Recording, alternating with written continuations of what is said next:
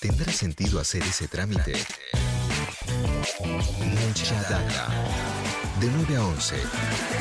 Por Nacional Rock.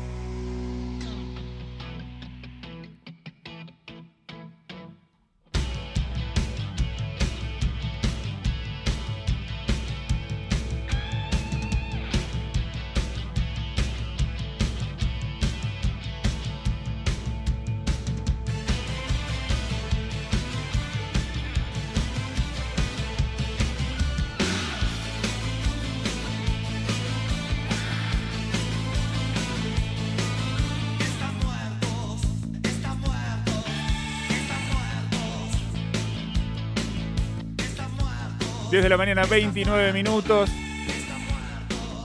Suena la música de Charlie García. Hoy nos pusimos contentos con la noticia de que lo vacunaron a Charlie, que ya tiene la primera dosis de la Sputnik y la verdad que, es una, una alegría, ¿no? Eh, bueno, que Charlie esté protegido, que la salud de Charlie esté protegida, es un patrimonio cultural de, de todos los argentinos. Y mientras, bueno, mencionábamos la noticia, también mencionamos este libro que tengo en mis manos, es el libro de Diego Madoeri, Charlie y la máquina de hacer música, un viaje por el estilo musical de Charlie García entre 1972 y 1996. Es un abordaje poco común en la literatura que existe sobre, sobre el rock. Hay mucha, creció mucho la literatura sobre el rock en la Argentina en el último tiempo, pero no hay tantos abordajes de este, de este estilo. Vamos a hablar de eso con su autor, el doctor y docente universitario Diego Madoeri, que está en línea vía Zoom con nosotros. Diego, ¿cómo estás? Bienvenido, gracias por atendernos.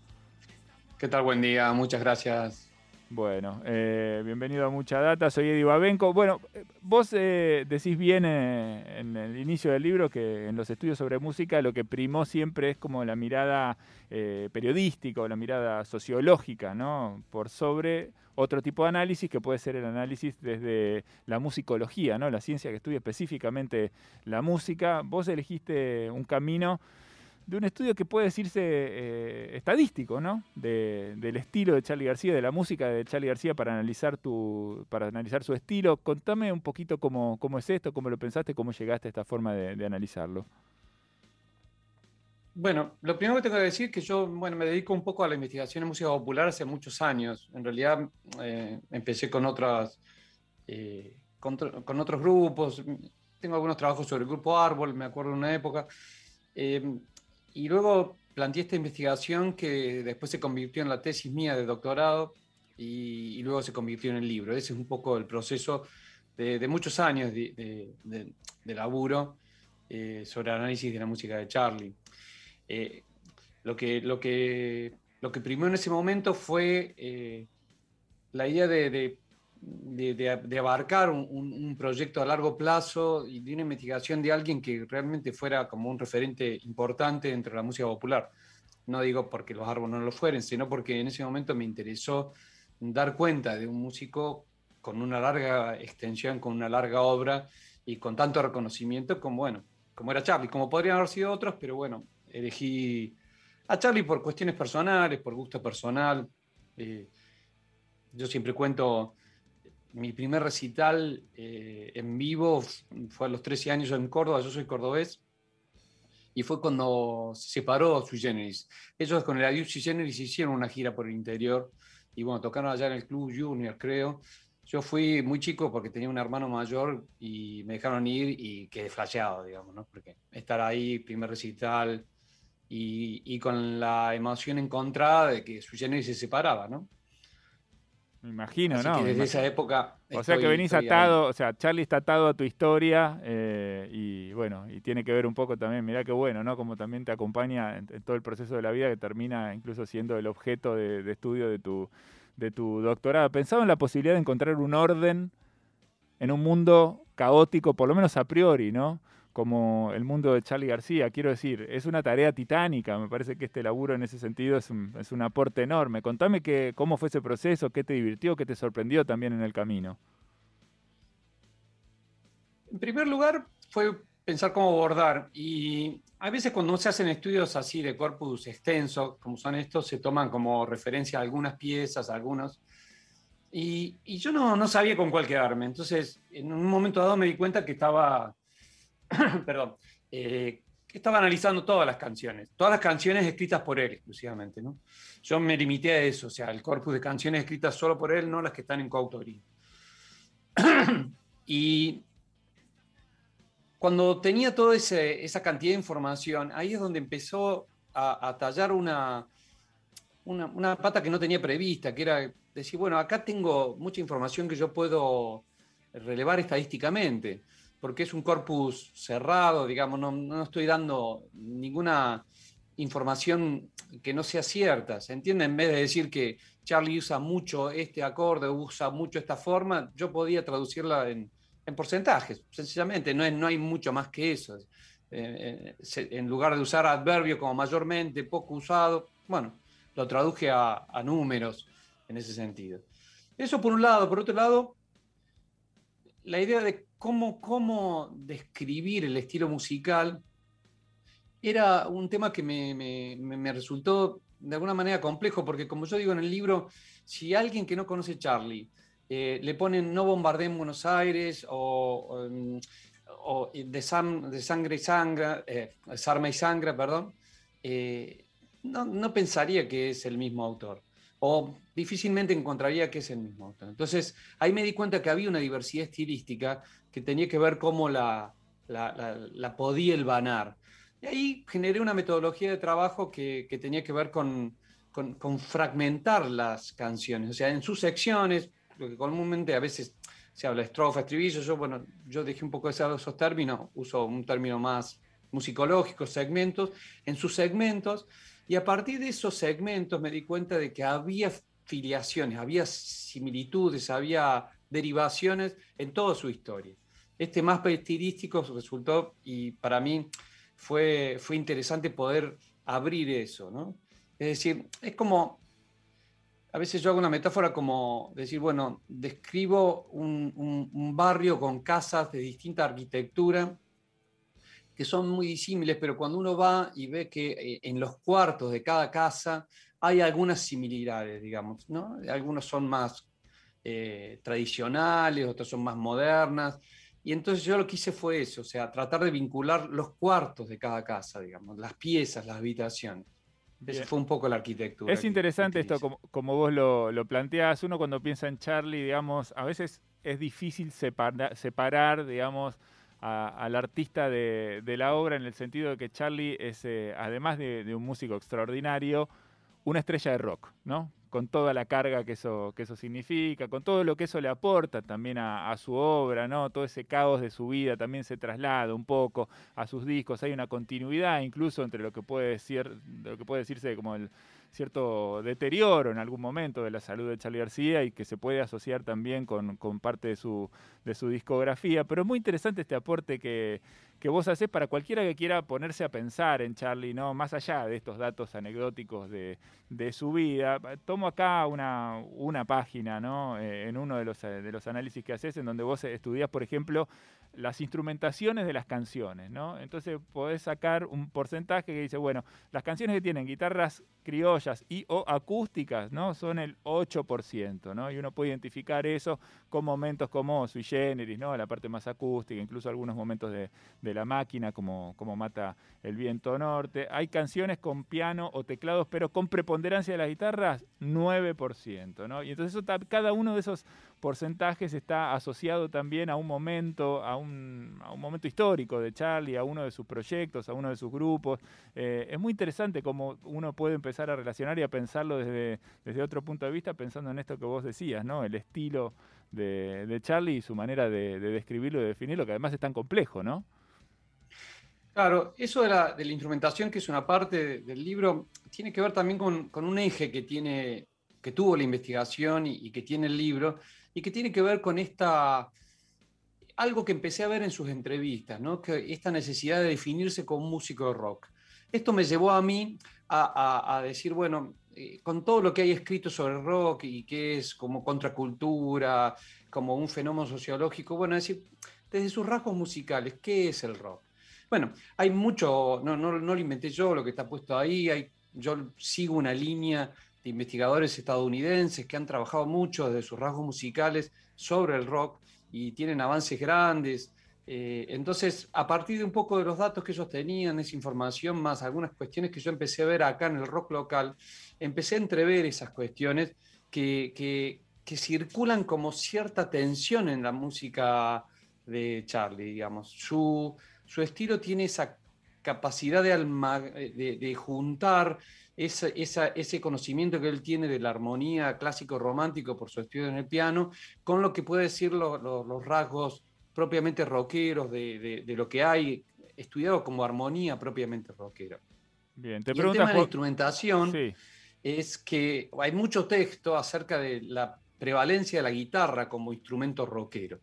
Entonces ahí es donde yo también me planteé, digo, bueno, tendría que estudiar acá, bueno, pues, ¿cómo es acá? Y evidentemente ahí está también, porque bueno, Charlie siendo principalmente un, un gran pianista, tecladista, eh, hay ciertos equilibrios y desequilibrios en esas instrumentaciones, depende eh, el momento histórico de su obra, ¿no? sí, te decía, te pregunta acá Juan Manuel Cargo.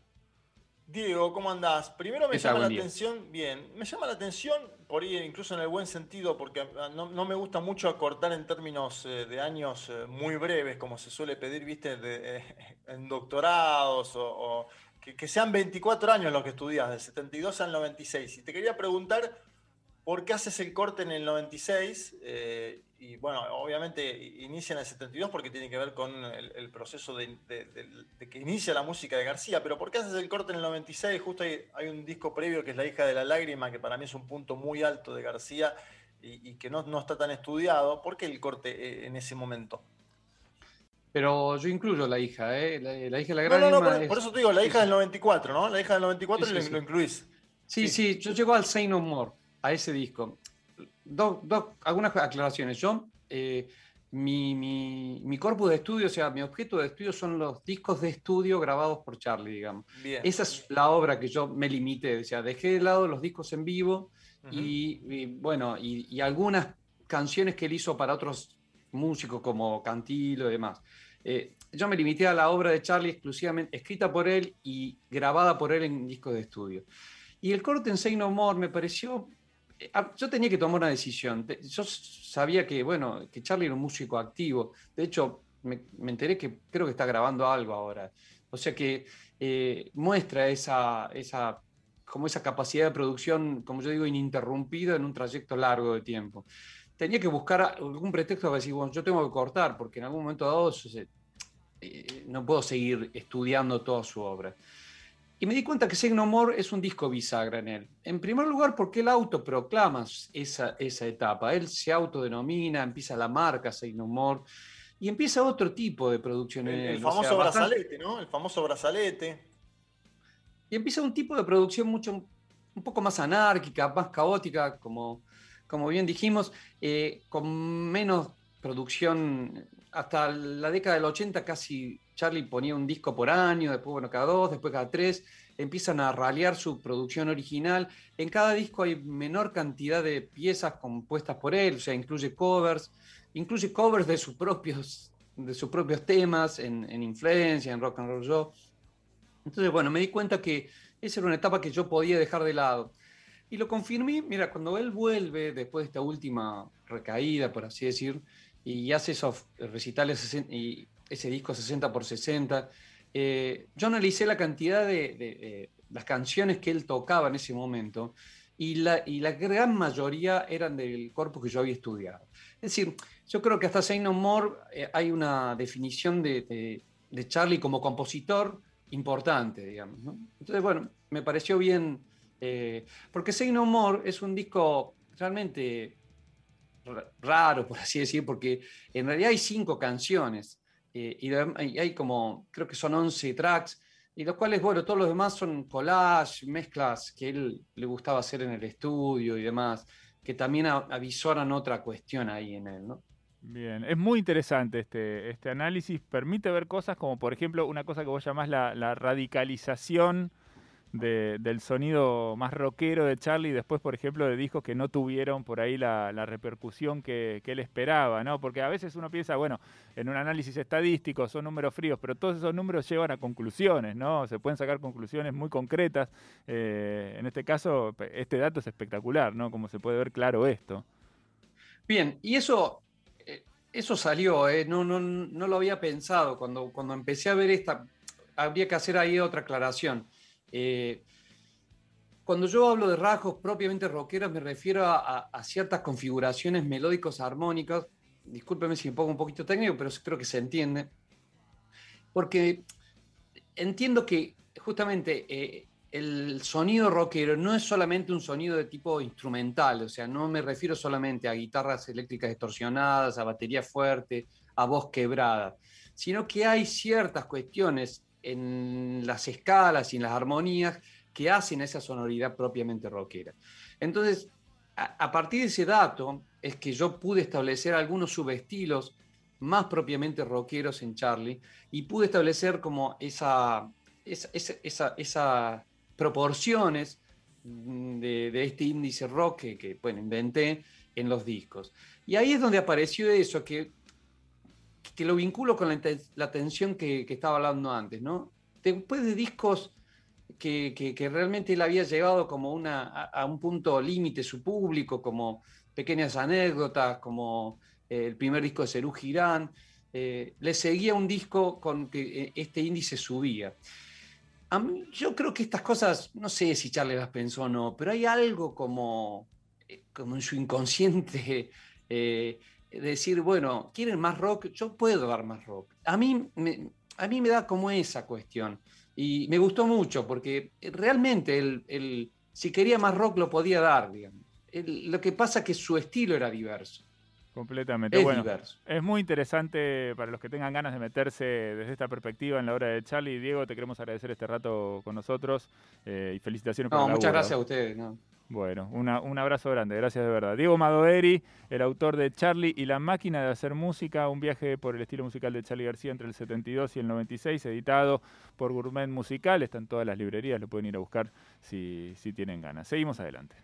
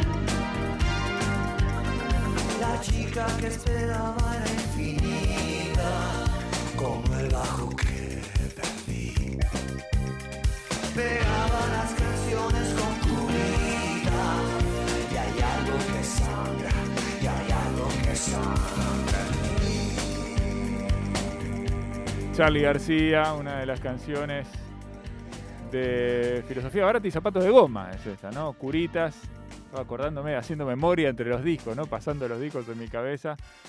Como Leo Acevedo no me corrige, estoy seguro que dije lo correcto, ¿no? Filosofía Con seguridad. Filosofía Barata y Zapatos de Mm. Goma. Ahí está la música de Charlie en este repaso que hicimos de su obra de la mano de Diego Maderi. Desde las 9, la mañana empieza a hacer efecto con mucha data.